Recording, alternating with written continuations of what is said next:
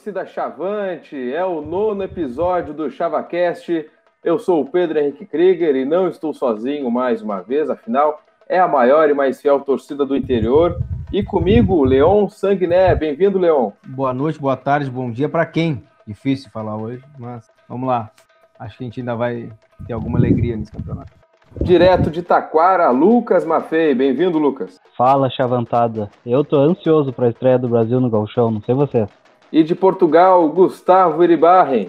Boa noite, não sei para quem, porque eu tô morando na Europa e mesmo assim eu, eu consigo ficar infeliz com o Brasil. E uma convidada muito especial está aqui conosco, Alice Silveira, do blog Mulheres em Campo e Chavante, é claro. Bem-vindo, Alice. Fala, maior e mais fiel. Um prazer estar aqui com todos todas vocês. E antes que a gente comece o debate aí sobre o nosso grande, entre aspas, resultado na Baixada, o programa de hoje vai ser dividido assim. Primeiro a gente fala de Brasil Novo Hamburgo, depois fazemos uma projeção para o jogo contra o Juventude em Caxias e por fim a entrevista especial com a Alice Silveira que vai contar para a gente um pouquinho do trabalho das mulheres em campo nesse blog que é feito apenas por mulheres sobre futebol nacional como um todo e a Alice é representante do Chavante.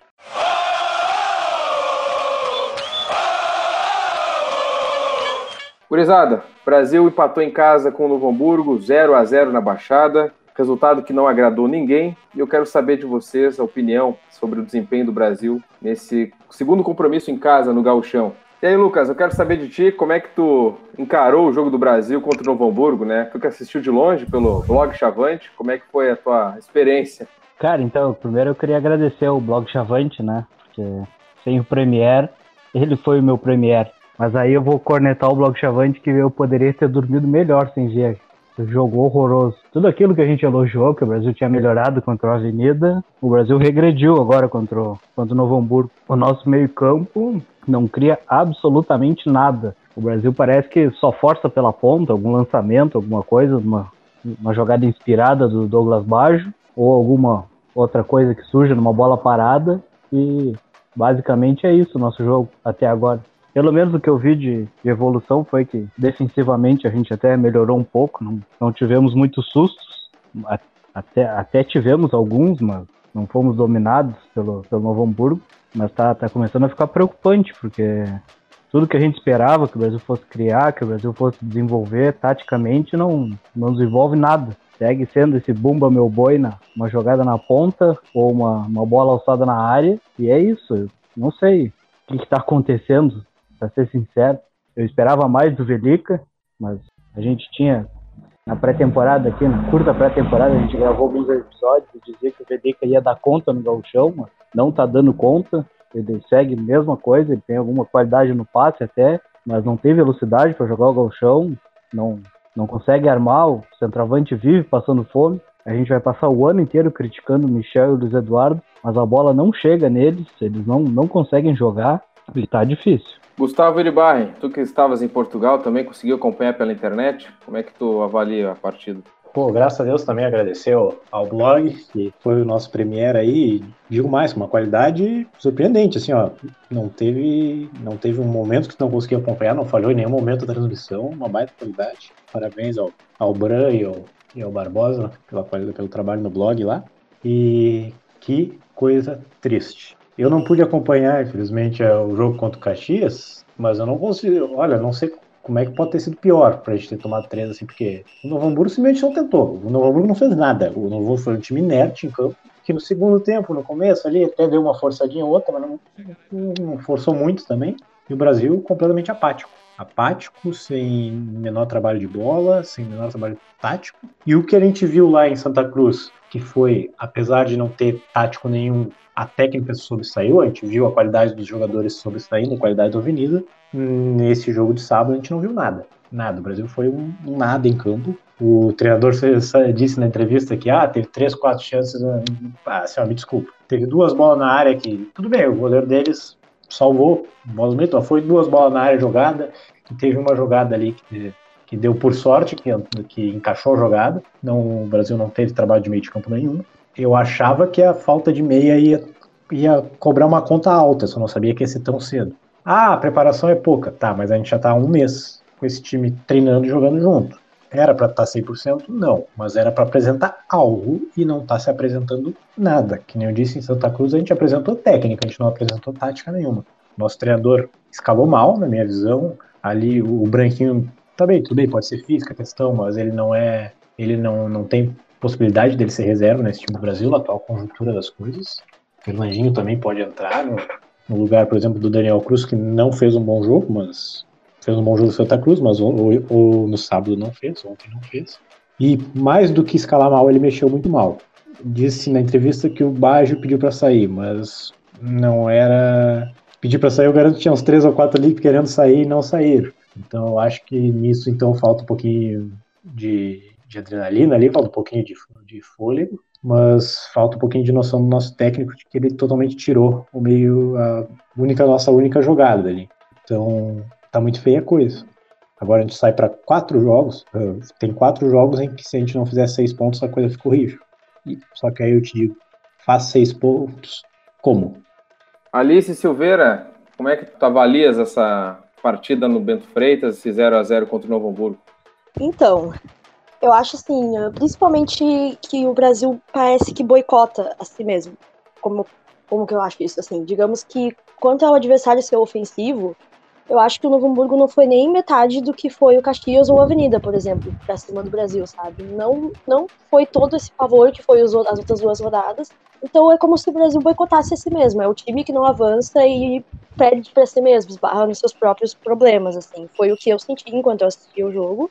E foi basicamente isso, assim, eu até comentei na minha resenha que eu fiz depois do jogo, que era como se o Brasil fosse um aquele aquela turma de colégio no primeiro dia de aula, que ninguém se conhece, fica todo mundo meio perdido, não sei o que eu vou fazer, não sabe, no caso ninguém sabia para que ia tocar bola, não sabia nada. Eu senti isso quando eu assistia, sabe? Muito perdido. Claro que teve evolução, eu acho que eu acho que só na, na defesa, porque né, não tomar três gols de casa já é uma grande coisa.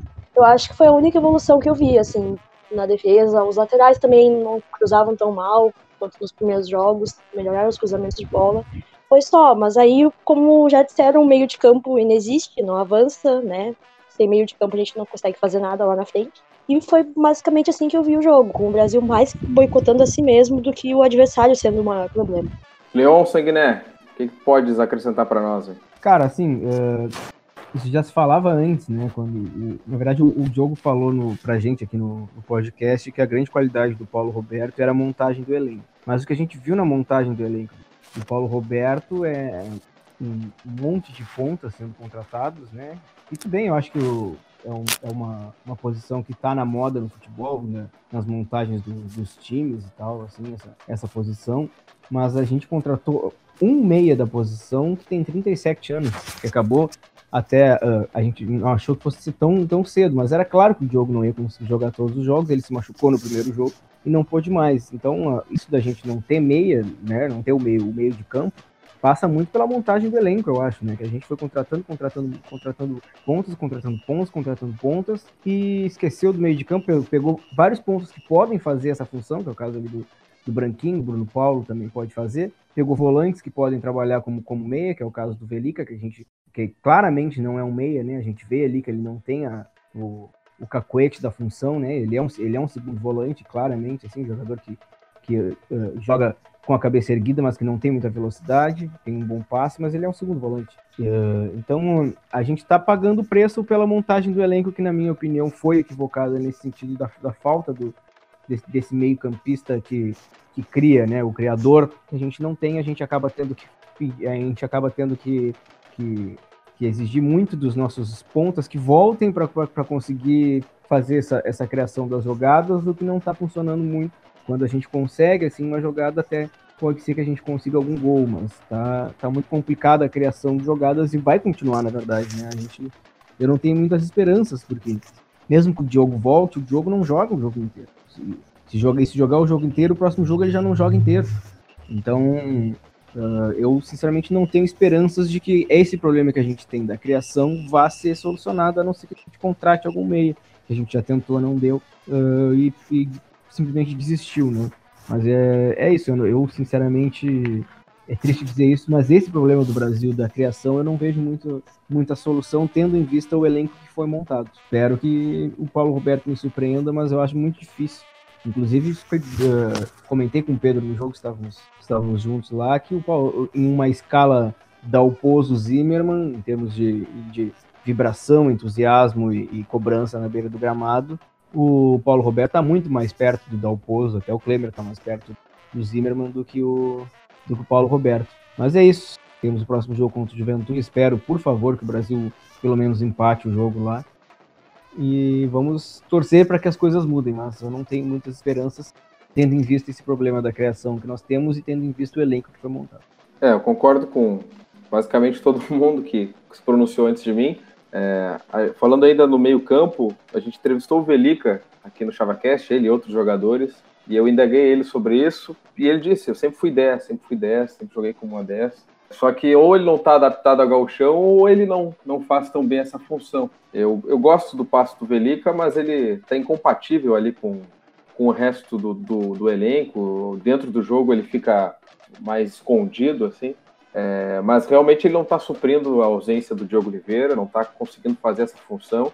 E aí o Brasil ataca de forma muito desorganizada, né? Tem o Bajo, que é um jogador inteligente, que vai para cima, mas é uma andorinha só não faz verão, né? E ainda falando uh, do primeiro tempo, o Brasil teve uma grande chance que, na minha opinião, o juiz nos impossibilitou de ver se ia dar em gol ou não, do lançamento do próprio Velica para o Bajo, que avançou sozinho, ele entrar área dentro, e foi derrubado, e o juiz disse que os dois se agarraram e deu falta para o Novo Hamburgo. Essa falta me deixou muito irritado, inclusive. É, sobre as substituições do Paulo Roberto Santos, que até o Gustavo comentou, é, ontem na partida ficou um pouco prejudicado, né? O Helder saiu no primeiro tempo ainda, não sei se foi alguma lesão, e aí entrou o Ricardo Luz, que inclusive até me surpreendeu positivamente, ele entrou no meio da fumaça, do caos ali dentro de campo, e eu acho que ele fez um bom jogo para ser a estreia dele, né? Não é fácil entrar naquela panela de pressão que estava baixada. E aí o Brasil já perdeu, queimou uma substituição aí, depois colocou o Branquinho no lugar do, do Daniel Cruz. E aí ficou sobrando apenas, apenas uma substituição, né? E aí que aí ele escolheu o Fernandinho no lugar do que a torcida vaiou, enfim, ele justificou que o Baixo pediu para sair. Mas aí matou muito o nosso time, né? O Baixo é um dos principais atacantes ali do Brasil, ali que joga pelo lado. O Michel, é, ah, eu não, não consigo ver algo no Michel, assim, ele ontem, no segundo tempo, ele teve uma grande chance de cabeça, que ele foi muito bem ali que eu acho que é o forte dele mesmo, de, brigar pela bola aérea. Mas foi isso. O goleiro Gustavo, em cinco minutos ali, o Brasil fez várias finalizações no segundo tempo, que eu acho que é isso que o Paulo Roberto Smith se baseou, que o Brasil atacou mais. Foi assim, cinco minutos de bola na área, teve essa cabeçada do Michel, teve o chute de fora da área do Bruno Santos, que seria uma, um golaço se, se o goleiro não tivesse pego. O Brasil teve uma pequena pressão, mas durou cinco minutos. Foi mais uma pressão da imposição do que realmente algo mais organizado. É, e concordo com o Leão, enquanto é, a gente não resolver esse problema do meia, vai ficar muito difícil. E o Diogo Oliveira, a, a, princípio, não vai conseguir jogar 90 minutos. Então é bastante preocupante a situação do Brasil. Acho que o elenco em si é interessante, mas pequenas falhas, uh, principalmente na, no setor de criação, vão minar, vão diminuir o potencial do elenco chavante. Mas essa questão do Paulo Roberto, ainda mais do que a forma que ele, eh, do que os jogadores que ele escalou e, a, e as substituições, é a forma que ele escalou. Quem viu o Brasil jogar viu que o Michel jogou de meio o Velica jogou de centroavante em vários momentos do jogo. Isso não tem, na minha opinião, não tem cabimento. Um, porque o Michel não sabe ser meio, dois, que o Velica não sabe ser atacante. Então ficou uma coisa totalmente invertida e que não e que travou ainda mais o meio de campo do Brasil. Então, além de escalar mal, ter mexido talvez justificavelmente, mas enfim, não foram substituições boas, sendo justificáveis ou não. Uh, mais do que isso, organizou mal o time.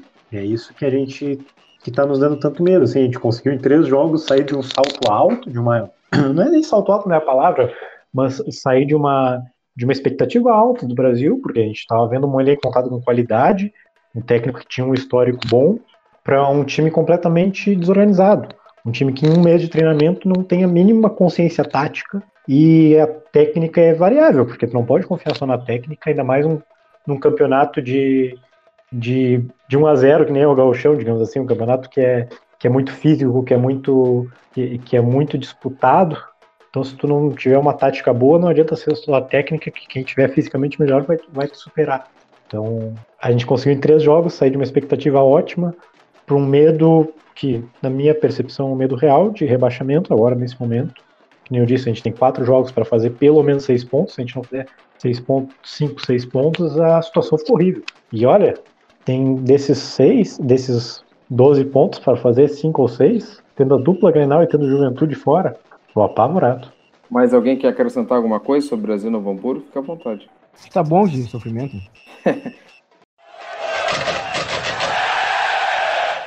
Vamos para mais um sofrimento, então. Vamos projetar Brasil, aliás, Juventude Brasil em Caxias do Sul, no estádio Alfredo Jacone. É, Gustavo, tu que já estava falando aí, emenda uma projeção para o jogo, como é que tu Ah, mais, Gustavo? É.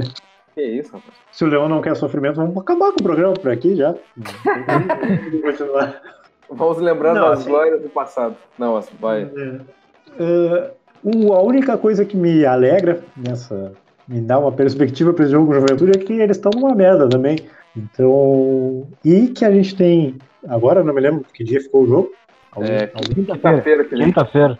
tem um. Não lembro se era quarta ou quinta. Então a gente tem até quinta-feira para chamar o Rogério para ganhar do, do Juventude lá, porque o Rogério é o que consegue fazer isso. Mas falando sério, eles não têm um bom time, não tem, não tem a, não, não tem uma, um esquema tático, porque também não tiveram tempo. Tem uma vitória, conseguiram ganhar do Pelotas, jogando em Rio Grande, num- numa situação bem atípica. Então, eu tenho perspectiva de que é possível e o Brasil, de novo, que nem quando a gente falou contra o Novo Hamburgo, a a única opção é ganhar, já não tem mais opção de não ganhar. Mas, enfim, o empate seria um bom resultado pela perspectiva toda, pela situação que o Brasil se colocou, pela situação de dentro de campo do que tem acontecido. Então, o Brasil tem que ir lá para pontuar e dá para pontuar. Só o que eu acho que vai dificultar muito é que o Juventude, apesar de não ter um grande time, como, como, nos, como em outros gauchões que a gente viu o Juventude, eles têm um time de guris, tem bastante guri da base, então, com o mesmo tempo de preparação, normalmente o a gurizada mais nova tende a dar uma abafa melhor no nosso time mais, mais velho, com média de idade maior, no físico. Isso me preocupa pro fim de jogo. Mas eu acho que sem tática por sem tática, o Brasil tem um elenco melhor. Então tem a possibilidade de fazer ponto lá sim. Lucas Maffei, como é que tu projeta esse confronto, esse clássico, então, na Serra Gaúcha? Projeto com medo. Sempre vou com esperança, Alfredo Jacone. Espero estar lá. Vamos ver como é que as coisas vão se encaminhar. Mas é medo, porque o Brasil vai jogar com uma pressão absurda nas costas, né? Se a gente tivesse feito três pontos ontem, ela poderia diminuir e a gente usar isso como, como um alento a mais. Eh, Eu acho que a volta do jogo vai ser muito importante. Espero que finalmente ele possa jogar. Além disso, acho que o acréscimo do Washington também já vai trazer mais uma segurança defensiva. Eu tenho esperança na lei do Esco. A última vez que o Diogo Oliveira jogou no Alfredo Jacone me proporcionou uma das maiores jogos que eu já vi no Brasil fora de casa, aquele 3 a 2 lá pela Série C. Mas é isso, eu acho que vai ser um jogo bem ruim, que eu acho que o time de Juventude é bem ruim também. E o nosso retrospecto lá é, é ótimo, mas que nem o Gustavo disse, por mim, é- eu tenho o número do Rogério aqui, se a gente quiser, a gente liga pra ele, ele treina quinta-feira, fica na casa, da, na casa mata e depois ele pode voltar pra Porto Alegre, sem estresse. O problema é que ele não tem WhatsApp, né? É, mas tem, tem que ligar, né? Acho que ele não atende o DDD 513, isso é um problema. Mas, é, Mas é aí eu difícil, digo do né? número de Portugal aqui e engano ele. Ele vai Eu achar tô- que é o Porto querendo contratar ele. Ele vai atender na É. hora. Eu tô com medo, sinceramente. Muito medo. O Leão não gosta do pessoal de Caxias e eu fico com receio cara. de dizer que eu tô com medo, mas eu, eu- me deu medo esse, esse 0x0 com o Novo Hamburgo. Ah, Alice, como é que tu projeta esse jogo contra o Juventude, então? Então, como o Lucas falou, a gente tem um histórico bom, né? Principalmente nos últimos anos, contra o Juventude. Então era aquela partida que a gente ia bem leve, assim, né? Em outras instâncias a gente iria bem leve pro jogo, bem tranquilo. Mas agora preocupa, porque é como eu tava comentando, não lembro com quem que eu tava conversando ontem, que ultimamente agora tem sido como que o Brasil tá, e não como o adversário tá, né? Porque a gente tá numa situação bem preocupante. Então eu também tô com um pouco de medo do que pode acontecer, mas eu acho assim que nos dois confrontos esses que a gente tem agora, os próximos, dois fora de casa, tem um jogo pra gente tirar alguma coisa, seja o empate, ou seja, né, três pontos, tomara que seja. Se existe um jogo pra gente tirar alguma coisa boa, é o jogo contra o Juventude, porque eu acho que contra o Internacional é que vai ser o grande problema, a gente não vai ter a mesma sorte que teve com o irmão. Então eu acho que o Internacional vai vir com sangue nos olhos, então o problema, o, o grande a nossa grande chance de tirar alguma coisa boa vai ser contra o Juventude, na minha opinião. Então acho que, né, quem sabe dá pra tirar, assim, um 1x0 sofridinho, que a gente gosta de sofrer, né? Dá pra tirar um 1x0 sofrido no finalzinho do jogo, acho, acho que dá. Acho que dá. E tu, Leão, como é que tá preparando o coração para esse confronto? Cara, eu sempre fico nervoso antes de jogos contra o Juventude, na verdade. O pessoal diz que vai mais de sangue doce, assim, mas eu sempre fico nervoso porque eu odeio perder pro Juventude. Então, só que dessa vez eu tô ainda mais nervoso porque eu tô vendo o Brasil perder pro Juventude, na verdade. E com gol do Brian Rodrigues ainda, imagina. Uh, não sei, cara. Eu acho que a gente tem chance, sim, de, de ganhar, mas eu acho que muita coisa tem que mudar pra gente conseguir essa, essa vitória. Eu não sei, talvez tentar o Daniel Cruz, que centroavante, bota ali Branquinho e Daniel e, e Douglas Bad, de cada lado acho que vamos ter que tentar alguma coisa diferente. Do jeito que o Brasil está jogando, não, não tá funcionando. Acho que eu concordo com o Lucas, os dois times são bem ruins, então o jogo vai ser bem ruim. Uh, mas acho que a gente tem alguma chance, talvez, de. de... Eu, eu, eu acho que o, que o empate não é um mau resultado. Acho que a gente pode fazer mais um pontinho aí tá, não tá horrível. Tá ruim ainda, mas não estaria horrível. A, a derrota, sim, aí seria péssima, mas eu acho que o Juventude também vai perder contra o Grêmio amanhã, então o Juventude também vai chegar pressionado. Então, vai ser um jogo de dois times pressionados, o medo de atacar para não tomar o gol, então eu acho que vai ser, eu aposto 1 a 0 Brasil. Eu tô assim, ó, eu tô me agarrando a pequenos detalhes para ter esperança de que o Brasil consiga sair com um grande resultado. É, como disse o Leão, também acho que o Juventude perde pro Grêmio, tô zicando um pouco mais aqui, zicando em dobro, mas o Brasil e Juventude ultimamente tem se encontrado em situações de, de pavor né, dentro dos campeonatos uhum. e o Brasil tem saído melhor, principalmente em Caxias do Sul. Também estou me agarrando a outro fato. O Juventude joga na segunda-feira, o Brasil tem um pouquinho mais de descanso, apesar da viagem, mas tem um pouquinho mais de descanso. Eu estou me agarrando a tudo, né? Já deu para perceber. Vai ser um jogo bem ruim, com dois times pressionados, dois times abaixo do que, do que a gente espera. É, é um clássico, eu considero um, um, grande clássico porque são as duas maiores forças do interior, pelo menos as mais regulares. E por isso mesmo eu acho que o Brasil pode sair com um bom resultado. Eu sou otimista, mas assim, o empate acho que não é um mau resultado. Mas devido a todos os fatores, o Brasil chega pressionado, eles também. O histórico recente, o Brasil tem se dado melhor lá em Caxias do Sul e eles vão chegar com aquela carga de, meu Deus, lá vem o Brasil de novo, temos que ganhar desses caras dessa vez, a gente nunca ganha deles. É basicamente o que acontecia com o São Paulo de Rio Grande. São Paulo chegava com aquele nervosismo de ter que ganhar porque não ganha nunca e não ganhava nunca. Então acho que o Juventude vai chegar com esse peso a mais, de ter que vencer o Brasil, agora tem que vencer, tem que aproveitar, tem que ganhar. Então, dependendo do, da situação do jogo, o Brasil pode sair com bons resultados lá. Falando sobre a média do time, o Gustavo falou da média do Brasil aí, aquela vez eu calculei, deu 28 anos. Eu não acho um time do Brasil velho. E o ataque do Brasil é bem jovem, inclusive, a parte dos, dos extremos, enfim. Eu acho que o Brasil fisicamente, eu não estou notando nada de mal assim, no time do Brasil fisicamente. O time do Brasil corre o jogo inteiro, corre errado. Né? Acho que até se desgasta mais por isso. Mas fisicamente eu acho que o Brasil está tranquilo. Isso não me preocupa. Me preocupa mais a organização do time, a forma como organiza o, o jogo em si. Agora, contra o Novo Hamburgo, eu não, não senti um problema físico também no, no Brasil, até porque, nós não corremos tanto assim, né? Fizemos pouco abafa. Mas em Santa Cruz, sim. Também teve o caso do jogo ser mais longo por causa da, da falta de luz e tal, mas em Santa Cruz eu senti o peso na, na perna dos jogadores ali. Acho que isso tende a melhorar, acho que essa, essa diferença de tempo até quinta-feira vai tende a sumir, mas complicado. não é. Não tá 100% fisicamente ainda. Então, pesar isso aí, acho que temos possibilidade de fazer ponto, mas vai ter que ser muito guerreado.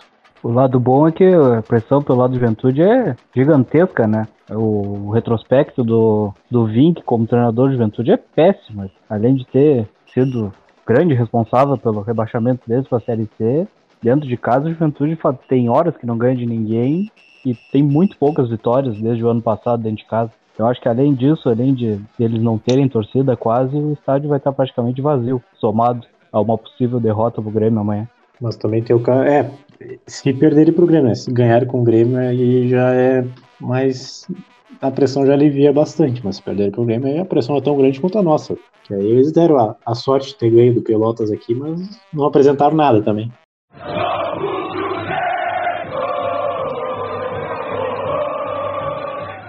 Vamos então para a nossa entrevista especial com a Alice Silveira, que escreve para o blog Mulheres em Campo. Vamos conhecer um pouquinho mais desse trabalho. Alice, tu que és representante do Brasil lá, escreve sempre quando tem os jogos, né? E até antes da pré-temporada, divulgando esse conteúdo do Brasil, divulgando o nome do Brasil também nesse blog. Quantas mulheres fazem parte e desde quando tu estás lá? Então, uh, a gente tem colunistas do Brasil inteiro, né? E são em torno de 50, 50, 60 meninas então, para representar times de, da Série A, Série B, Série D, Série C, tudo.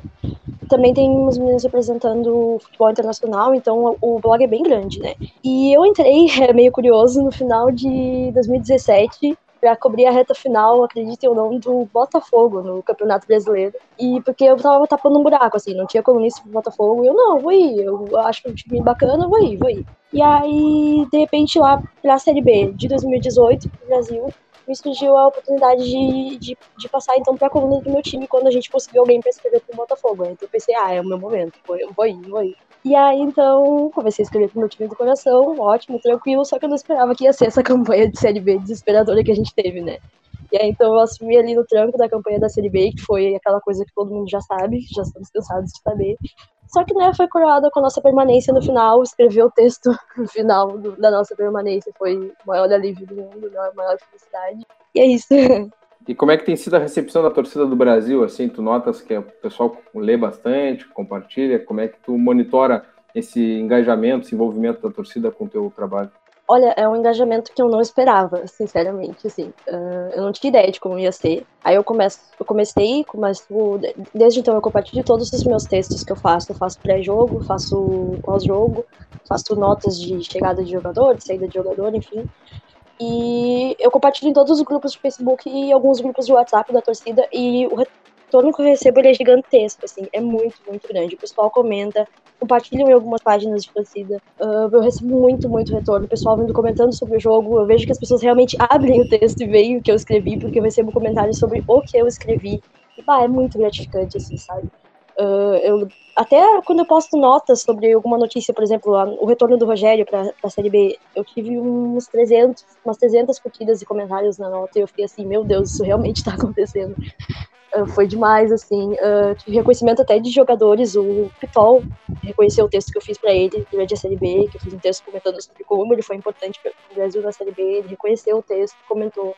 Então, ah, é um, é um retorno que, que eu não esperava, assim. Até hoje me deixa meio bobo. Chegam chego algumas notificações assim e eu fico, nossa, sério que isso está acontecendo?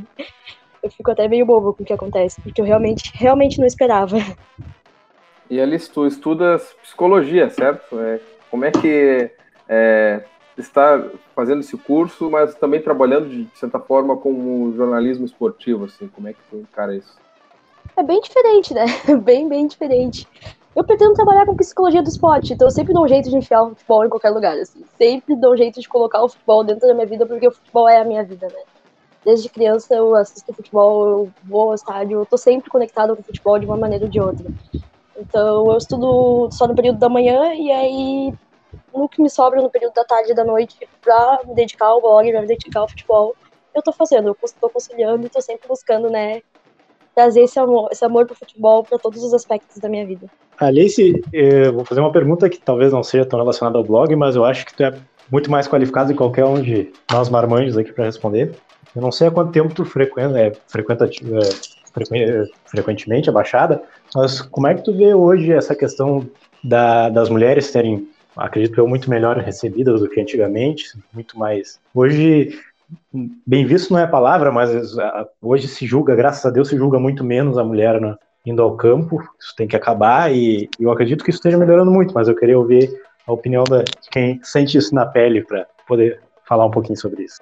Então, justamente para falar sobre essa questão, é meio que se relaciona com o tempo que eu frequento estádio, que eu frequento estádio em torno de uns 10 anos, um pouquinho mais para cá, justamente por causa disso, porque a minha mãe temia que eu fosse no estádio, porque ela tinha medo que pudesse acontecer alguma coisa comigo por ser uma menina, justamente e toda essa questão, né? Porque a gente sabe bem, como tu falou, que isso só vem melhorando de uns anos pra cá e ainda tem muito caminho pela frente, ainda tem muita coisa para melhorar. Uh, eu pessoalmente falando para vocês, eu nunca sofri nenhuma situação chata e constrangedora comigo no Bento Freitas. Já vi meninas próximas de mim sofrerem e é aquela coisa assim, tu fica impune, tu fica pensando, tipo, poxa, eu tô aqui, eu quero conquistar meu espaço, eu mereço tanto quanto qualquer homem que tá aqui, tá aqui dentro. Já escrevi várias vezes sobre isso, seguido a gente escreve sobre isso no blog, porque é o nosso espaço também, sabe? A gente tem direito, tipo, olha aí, a maior jogadora do mundo do Brasil aí, a gente sabe, é uma mulher, a gente tem a mulher conquistando espaço no futebol, Então é o nosso lugar também, sabe? Então eu acho que a gente tem que estar aqui sempre tentando representar, sempre nos colocando aqui, dando a cara a tapa. Porque, bom, a gente chegou no estádio e a gente não vai sair. Desculpa, mas a gente não vai sair. Eu não sou jornalista, mas eu vou mandar também, mas eu vou mandar duas em uma para ti. Uh, eu queria que tu comentasse um pouco se tu acha que o Brasil faz um bom trabalho com as mulheres no estádio, ou o que, que o Brasil tem a melhorar nesse quesito ainda, e qual é o melhor texto que tu acha que tu já fez, tu te orgulha daquele texto no teu blog. Então, eu acho que, assim como qualquer clube, vou te falar bem geral, assim, porque eu acho que aqui na situação do Brasil não é tão diferente, eu acho que ainda tem que caminhar um pouquinho para poder inserir melhor a mulher ali em todos os espaços do, do clube. Assim. Eu acho que ainda tem muito caminho pela frente. Eu acho que tá no mesmo panorama assim do resto dos clubes que eu vejo, que a mulher ainda tem que tomar mais um pouquinho alguns espaços, alguns espaços dentro, dentro do clube.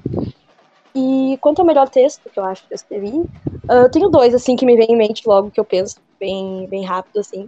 É o meu texto, que a gente tem uma coluna lá no blog que se chama Jogos Inesquecíveis, aí cada colunista escreve sobre aquele que é o jogo inesquecível para si. E o meu jogo inesquecível eu considero aquele Grêmio Brasil em 2015, na Arena, com o gol do Nena Gol. Deve lembrar bem desse jogo. Acho que foi a última vez que a gente ganhou do Grêmio, né?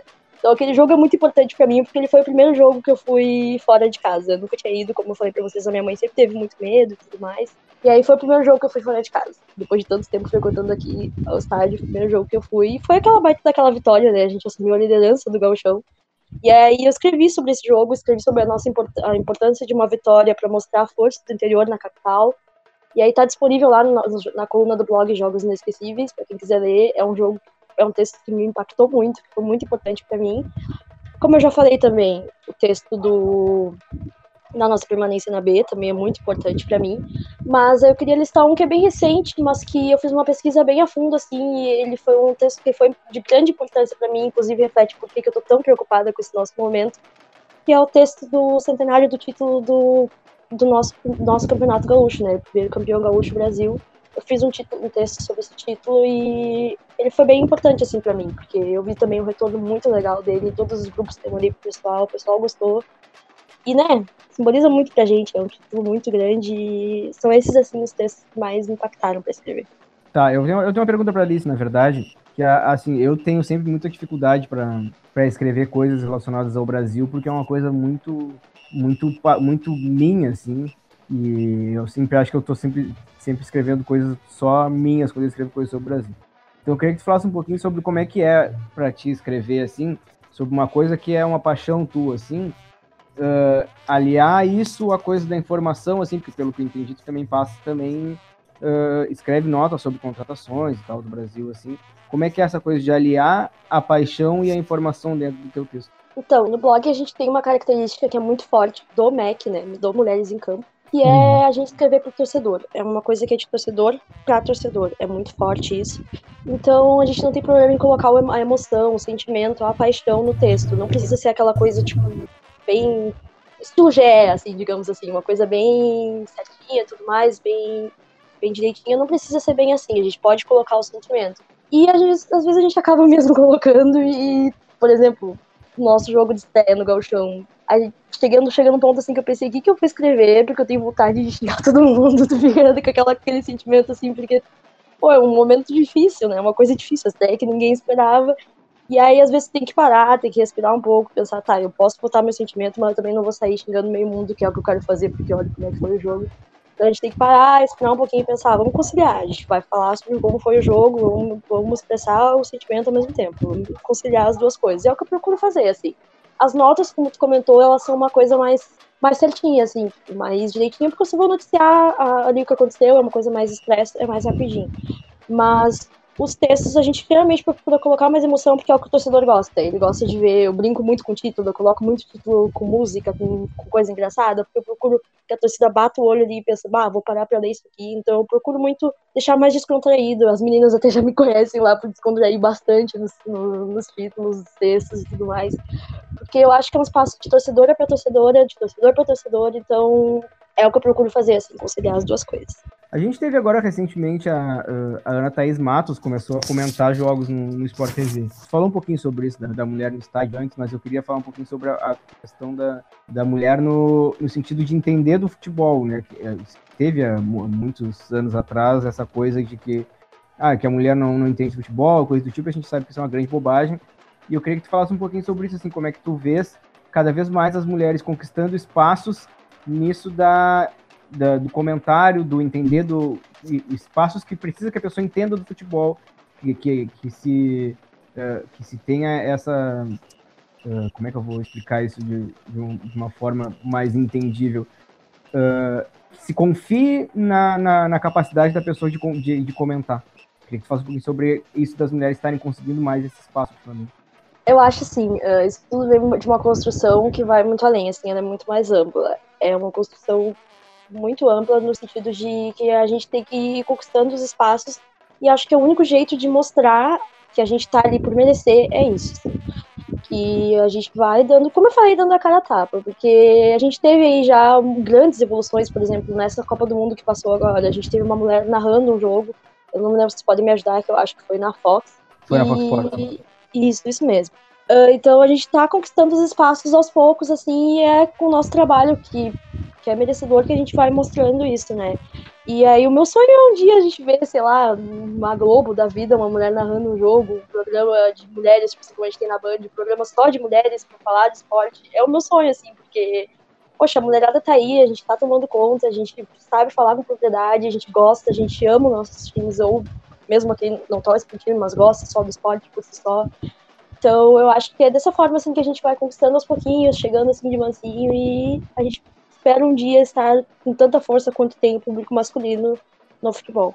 Uh, Alice, a gente vê que apesar de ainda, como tu disse, os clubes ainda não terem um longo caminho a percorrer para tratar bem as mulheres, a gente já vê no Brasil pelo menos uma participação muito legal, tanto na torcida quanto a gente pode citar o exemplo da Janaína, mandar um abraço para ela, que eu acho que quando a gente pensa em, em mulher torcedora do Brasil, acho que quase todo mundo pensa na Janaína primeiro, porque hoje é, é conselheira do clube, né? Aí eu queria te perguntar se tu tem tem assim, não planos, mas desejos de participar mais ativamente do Brasil ou não? A psicologia é minha área e a arquibancada é o meu lugar. No Brasil, a arquibancada é o meu lugar. Oh, grande Janaína, sou muito fã dela. sou uma grande admiradora dela.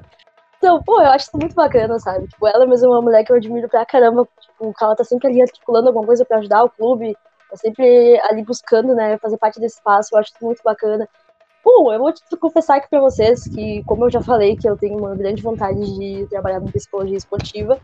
Seria um grande sonho trabalhar no Brasil, né? Por que não? Seria um grande sonho. Mas eu vou dizer para vocês que eu fiz já um trabalho sobre psicologia esportiva na, na faculdade e aqui no Rio Grande do Sul o único time que trabalha com psicólogo é o Internacional e inclusive uma, uma mulher.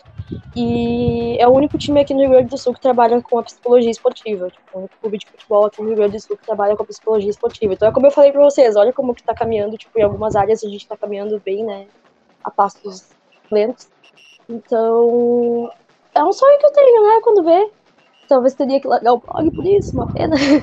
mas, mas é isso aí, é um, é um sonho que eu teria e se, se aparecer a oportunidade de estar ocupando algum espaço, como tu falou ali, como como a Janaína faz no clube. Se surgir essa oportunidade, por mim, por mim tá, tá ok, porque é realmente uma vontade que eu tenho sempre de o que eu puder fazer para estar ajudando o clube, eu, eu vou fazer. Já faço aí minha parte gritando aí na arquibancada, então o que eu puder, puder fazer. Ai, gente, eu já bati até um pênalti no Bento Freitas, contar essa história é muito louca. Posso contar essa história? Claro. Pode, pode. Ah, teve uma promoção para sócio na, da Fruc, gente, no Brasil e Paraná. E aí eu era a única mulher, olha só, eu era a única mulher. Entrei com mais quatro homens dentro de campo. Eu era a única mulher. E aí eu entrei para bater um pênalti para ganhar um fardo de Fruc, olha só. E aí eu acertei na minha segunda tentativa e ganhei um fardo de Fruc. A família inteira foi Que beleza. Oh, já pode jogar no lugar do Velica. no lugar do, Luiz Eduardo, com certeza. Se, se acertou a finalização, já tá melhor que o Luiz Eduardo. Tava o Marcinho na época no time. Eu lembro quando saiu a notícia de que eu tinha sido selecionado, eu botei, bah, Marcinho, te cuida aí que eu vou pegar o lugar, porque é só velocidade aqui, né, gente? Mas talvez fosse interessante uh, tu falar um pouquinho, até levando em consideração isso de que o Inter é o único time aqui do estado que trabalha com, com psicólogos. Falar um pouquinho sobre a importância né, da, da psicologia dentro do futebol. Claro, assim, o trabalho do psicólogo esportivo, assim, cara, eu tô no, nos meus primeiros semestres e eu não tenho talvez tanta propriedade para falar sobre isso, mas eu vou falar, assim, com base nessa pesquisa pro trabalho que eu falei, que eu fiz.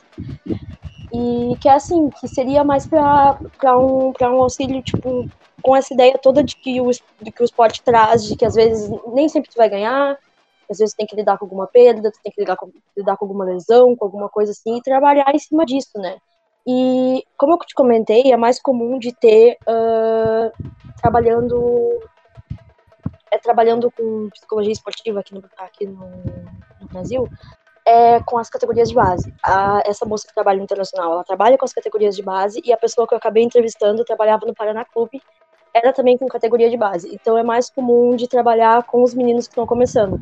Toda essa questão, tu tá recém começando, às vezes tu tá longe da tua cidade, tu tá longe da tua família, tu tá inseguro, tá trabalhando com esse tipo de questão também, trabalhando com. Eu lembro que quando eu entrevistei a moça do Paraná, ela me contou que ela trabalhou com os meninos num campeonato sub-13, que tinha acabado indo pros pênaltis com o Atlético, e aí eles ficaram bem ansiosos, assim, bem nervosos. Ela trabalhou com isso para acalmar o grupo, para ensinar eles questões de liderança, para ensinar como que isso funcionava. Então, basicamente é isso, assim, falando bem basicão, seria isso. Antes de fazer a última pergunta, é, acabou São Luís 0, Pelota 0, só para atualizar a gurizada. Bom resultado. Pô, é resultado bom pra gente, né? É, muito ótimo, bom. Tá louco? Sensacional. Melhor que Pelotas ganhando, tá louco, tá ótimo. Alice, é, além. Ah, peraí, acabou Caxias 1, Avenida 0. Opa. Esse já não foi tão bom. Não, até foi, porque a Avenida ficou ali com dois pontinhos, né? É, foi bom. É, foi bom. É, mas eu, eu prefiro embolar todo mundo nesse momento do que. Tá, e o É. Veranópolis, era esse que não podia ganhar, né? Tá, tá jogando com o Aimoré. Vai Moré 0x0. Ah, mas assim, o Caxias foi já, gente. O Caxias vai fazer essa campanha boa, vai, vai ficar nas cabeças lá. Quanto mais É, já tá o na. Fizer, É, melhor. Caxias tá líder, dorme na liderança. Deixa o Caxias. É, é que sei lá, eu, eu Galera. tenho a impressão que tem que embolar todo mundo, porque daqui a pouco, quando a dupla Grenal começar a ganhar, vai começar a emparelhar mais. Então a gente, não pode ficar. gente tem- Vamos cair muito na real, a gente, tem, a gente tem que torcer contra os times de baixo. A nossa briga é lá embaixo. Não tem. A gente, a, gente, a, gente já, a gente já jogou três jogos, não ganhou nenhum, ainda tem dupla Grenal e clássico. A gente não vai brigar lá em cima. Tirem isso da cabeça de vocês. Não, não, mas, é, mas eu acho que, tipo, a gente tem que embolar o máximo possível pra decidir. Tipo, o Brasil não vai. Não, não, não vai classificar tão fácil, assim. Vai classificar se melhorar. Senão a gente vai lutar pra não cair. Então a gente tem que ter o máximo de gente lutando na última rodada pra cair. Não pode ser. Ficar Mas entre isso- nós e mais um só. Sim, por isso, que- por isso que eu tô Eu tava de olho no. Veranópolis, tava de olho lá. É, deixa o Caxias ganhar de todo mundo, o Caxias vai lá pra cima e tira pontos dos outros. É, que se o Caxias não tivesse ganho hoje, tivesse, sei lá, empatado, ia cinco pontos. não era. Não era nenhum absurdo correr atrás deles, entendeu? Eles não iam estar se distanciando tanto da gente assim. Agora É. não, agora já tá. Já tá feio. Ah, deixa, tá bom assim, tá bom, tá bom. A gente Vamos tem que lá. começar a fazer ponto, pô. Azar do resultado dos outros. É, exatamente. Não, nós, nós estamos a, a três pontos do Aimoré, que é o terceiro. É. E a 5 do líder. Ah, Vai dar. Olha É só. tipo, quando nós tiver caído no final do campeonato, vai ser tipo essa série B. A. Se nós tivesse mais duas vitórias, a gente tinha subido. Era tipo isso. Quase caímos, mas. Que merda. Fê, antes de encerrar a entrevista, não sei se alguém tem mais alguma Darkness, pergunta. my old friend. Ah, não. É, Alice, é, além do Brasil, que é representado por ti, é, quais outros clubes do interior do Rio Grande do Sul estão representados lá por mulheres? E como é que o torcedor do Brasil que ainda não conhece o trabalho, como é que ele pode acessar? Então, atualmente escrevendo pro, do Sul, além de mim, a gente tem uma colunista pro, Internacional, uma colunista pro Grêmio, uma pro São José, e uma pro, uma pro Juventude e uma pro Avenida. Ah, espero que eu não tenha esquecido ninguém, porque eu não tô com nada aqui pra me, pra me orientar, mas acho que, acho que é isso. Desculpa se eu esqueci alguém. Mas uma questão que eu queria contar a pra é vocês. ela é muito minha amiga, ela vai rir muito disso, com certeza. Ah, assim, eu vou contar uma história legal pra vocês, que agora a gente tá fazendo uma cobertura pro Gauchão, que a gente tá se mobilizando pra não deixar passar nenhum, nenhum time em branco sem cobertura. Então o que, que a gente tá fazendo? Por exemplo, eu pego agora pra cobrir o próximo jogo, no caso, o próximo jogo tem colunista pro Juventude, mas pegar então a rodada anterior. Não tinha colunista pro Novo Hamburgo, eu pego e escrevo ali uma partezinha pro meu texto chamada O Adversário e falo sobre o Novo Hamburgo. supondo que, por exemplo, é um jogo que não tenha nenhuma colunista, como a Mulher em Veranópolis agora. A gente pega e cobre esse texto também. Então a gente está buscando cobrir, assim, se juntando, porque a gente é, a, nós ali, as colunistas do Rio Grande do Sul, a gente é muito amiga, todo mundo, então a gente buscou se juntar para fazer assim, pô, vamos fazer um campeonato com uma cobertura massa, não vamos deixar passar nada, e a gente está fazendo assim, né? E, poxa, eu falei um monte, esqueci a tua outra pergunta. É, como é que o, o torcedor do Brasil pode acessar o teu conteúdo? Ah, sim, beleza. Uh, então, a gente tem a página Mulheres em Campo no Facebook. E é através da página aí que vocês podem chegar ao blog, ao link do blog, né? Que é blogmulheresemcampo.com.br. E ali, clicando na página do Facebook, Mulheres em Campo, já consegue chegar ao blog também. E aí a gente tá nessas, nas, nas mídias sociais, é principalmente o Instagram e o, e o Facebook. Ali, através do Facebook, a gente posta os jogos, sempre pré-jogo, pós-jogo, alguma crônica livre, alguma coisa que a gente que a gente escreva está sempre ali no Facebook. Também temos a nossa integração ali nas redes sociais com o Instagram. E a gente está por aí, estamos aí ocupando o espaço. Então tá, perfeito. Muito obrigado por, pela entrevista, por ter aceitado o nosso convite. Agregou muito aqui o nosso debate. É, o ChavaCast está de portas abertas aí para quando precisar novamente, quiser participar. Eu que agradeço pela, pelo convite me senti muito honrada, agradeço mesmo. Queria agradecer também, claro, porque eu só posso estar aqui por causa do blog, né? Queria agradecer as gurias todas, vou citar nomes para não esquecer ninguém. Queria agradecer todas as gurias pela oportunidade e vocês também, muito obrigada. Com áudio melhor que o áudio do com áudio melhor que o áudio do André, a gente já pode dizer que a mulher já está tomando conta do podcast também. o áudio mais profissional até.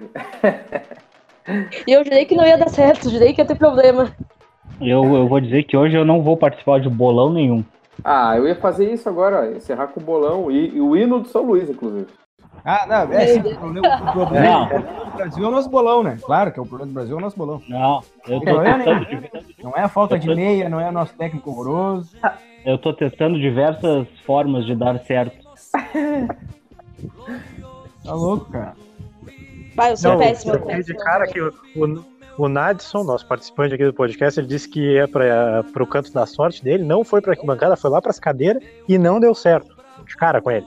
É, é então, a gente tem que ir testando. Então tá, ó, contra a Zica, um a um o jogo, então. Tá, mas aí a gente pode assinar coisa. agora nesse resultado ou a gente tem que esperar aí? Não, vamos. É agora bolão, valendo? Como assim esperar? Como assim não, esperar, cara? Assim, eu, não, eu disse que eu assino nesse 1x1 do, do Juventude com o Brasil aí, porque se for 1x1 já estamos no. Não, não, não, 1x0 Brasil. É. 2x1. 5x0 pro Brasil. 5 do Diogo Oliveira. 2x1 com muito sufoco. Bola, 58 a 0. É, vai ser 5 a 0 e o Luiz Eduardo vai perder um pênalti. Ah, eu acho que é 1 a 0, mas é aquele 1 a 0 pra gente sofrido, assim, no finalzinho, assim, sabe? Sei lá, e um, um outro jogador nada a ver, pensa assim, sei lá, o Daniel Cruz, alguém assim, nada a ver, assim. Acho que vai ser assim. Não pode, 1 a 0 não pode. Eu já postei. Então. Não, tudo bem. Eu mudo pra 2 a 1. Não, 2 a 1 eu já postei. Ah, então 7 a 2, tá bom. vai ser, vai ser 1 a 0 pro Juventude. Ah, Ban? Não, não, não, tá expulso. Não, não. Como é que dá o kick nesse cara? Ah, não, meu, que não. isso? Como assim? Não, tá claro, tem um eco gigante. Pessoal, vamos agradecer então a participação de todos, convidar para o próximo episódio, logo depois de Juventude Brasil, espero com um bom resultado. E quem quiser participar do nosso ChavaCast, é só mandar um áudio aí pro Facebook. Inclusive, alguém mandou algum comentário aqui que eu vou ler neste momento. eu acabei de lembrar. E agradecer a presença de todo mundo. Quase 400 curtidas no Facebook, né? Está crescendo rapidamente aí nossa, nossa participação. Se o Brasil perder a juventude, eu não participo do próximo. Então vou dizer para vocês, não me conta. Tudo bem, tudo bem. Papo, Ó, Se rolar gol do Daniel Cruz, vocês lembram de mim, hein? Tudo bem. o Vicente Neto que... mandou uma mensagem para nós, é, dizendo que o Chavacast é soda. Né? Ele disse que o Brasil ganharia de virada do, do Novo Hamburgo por 2 a 1 um. Já errou. Não manda mais palpite, seu Vicente. tá proibido de mandar palpite. O ChavaCast é soda, me lembra aquela, aquele, aquele vídeo do Luxemburgo. Você, você é São Paulino e tá querendo me ferrar. Olha só as referências, né? Mas tudo bem. Valeu, pessoal. Obrigado, até a próxima. Obrigado, boa noite. Emoção, glorioso São Luís, clube do meu coração